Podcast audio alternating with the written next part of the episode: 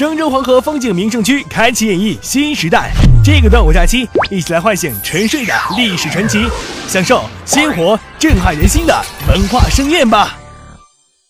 当时我的手上和脚上的，都都就是在呃端油锅的时候。八月三十一日下午，记者联系到这位来自安阳市码头建镇中心小学教师靳立勇，在询问其伤情时，他笑着对记者回答：“现在恢复的就是那个泡没了，还是就是一直在喷喷这个烧伤药呢。”事情发生在八月二十一日上午，靳立勇正在一家饭店吃饭时突遇着火，而回想起当天救火时的情景，靳立勇至今难以忘怀。中午十点左右，我正在这儿吃饭的时候，突然听到老板从外跑说厨房里面着火了。我当时也没想什么，就是想情况比较危急吧，我就跑到厨房里面一看，那火苗冲了有一米多高，我就把那个油看到那个油油锅盖锅盖去盖了，盖没盖着，油那个火苗。大嘛，所以在这个情况之下，拿了一个毛巾，端起那个油锅往外跑，跑到那个店铺外面，扔到了店铺外面。金立勇告诉记者，眼看火势越来越大，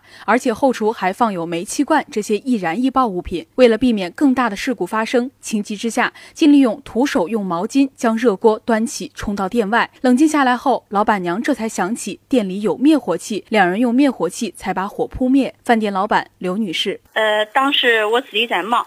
啥也没顾上，不知道咋回事，那锅就突然着了。呀，眼瞧着那火越来越大，我也可害怕，就赶紧向咱饭店老吃饭的金老师向他求助。他后来呀，直接端着那着了火的那锅呀，就端出去啊，我看着可吓人。太谢谢金老师啊，要不然真不敢想象这店会烧成啥样。金老师在危急时刻挺身而出，徒手将熊熊燃烧的油锅端到安全地带，避免了一场火灾的发生，挽救了群众财产。然而他的手脚却被烧伤。在学校是安全办主任，所以对这个消防这一块儿也多少懂一点。当时也没来得及考虑什么危险不危险，只要考虑就是说把这个火灭了，减少灾难，所以端起锅迅速把它端到。门店外面，当时端那个油锅，整个火在烧的那个过程，不害怕吗？那肯定害怕呀，害怕。当时就考虑到情况比较危急，旁边还有煤气罐，万一爆炸之后，后果不堪设想。